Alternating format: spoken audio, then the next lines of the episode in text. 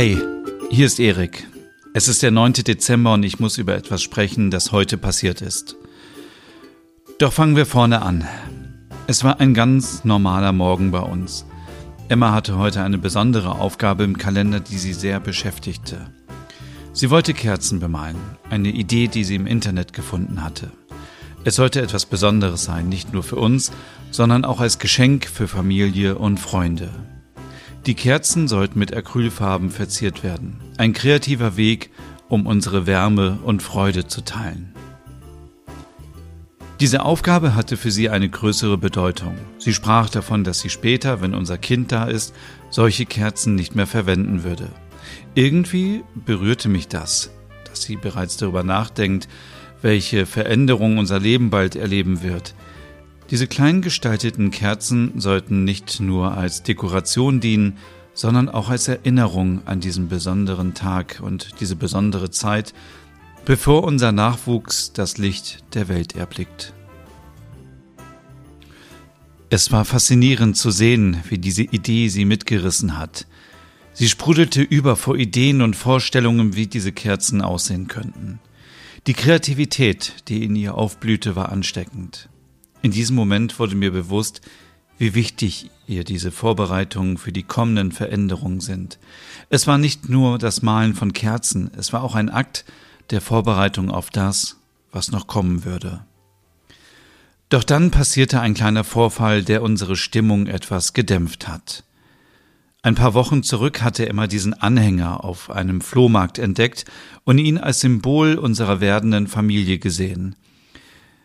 Es war eine kleine Zimtschnecke, vergoldet und mit Glitzer. Dieser Anhänger hatte mehr als nur dekorative Bedeutung.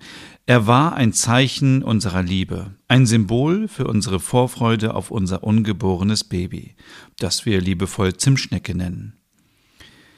Als ich an unseren kleinen Weihnachtsbaum vorbeiging, geriet mein Hosenbein unglücklich in die Äste und riss den Anhänger herunter. Die Zimtschneckenform zerbrach auf dem Holzboden und der Klang der Scherben war wie ein schmerzhaftes Echo in der Stille. Die Stimmung änderte sich schlagartig. Emmas Augen füllten sich mit Enttäuschung und Traurigkeit.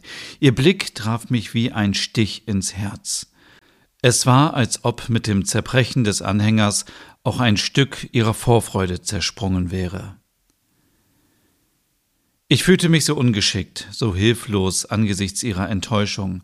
Die Verbindung, die wir zu diesem kleinen Gegenstand hatten, ging über bloße Dekoration hinaus.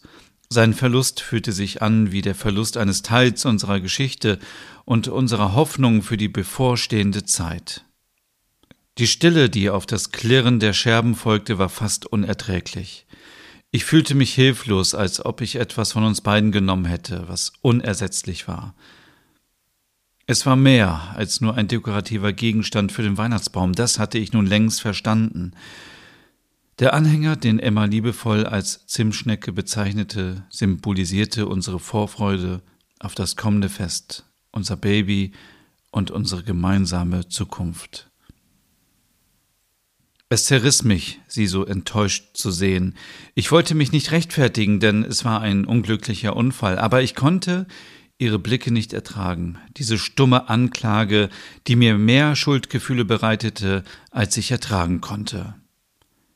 Es war sehr schwer zu akzeptieren, dass ein so kleiner Vorfall solche Emotionen hervorrufen konnte, aber ich konnte nicht leugnen, wie tief dieser Moment in uns eindrang.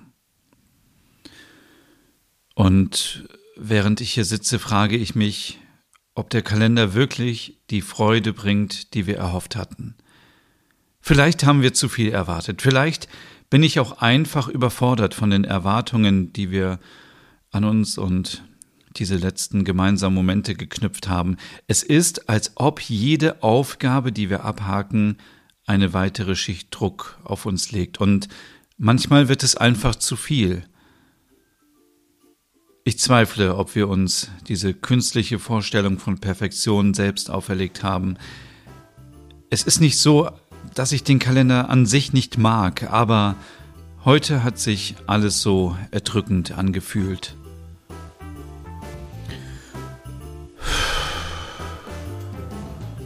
Morgen ist ein neuer Tag.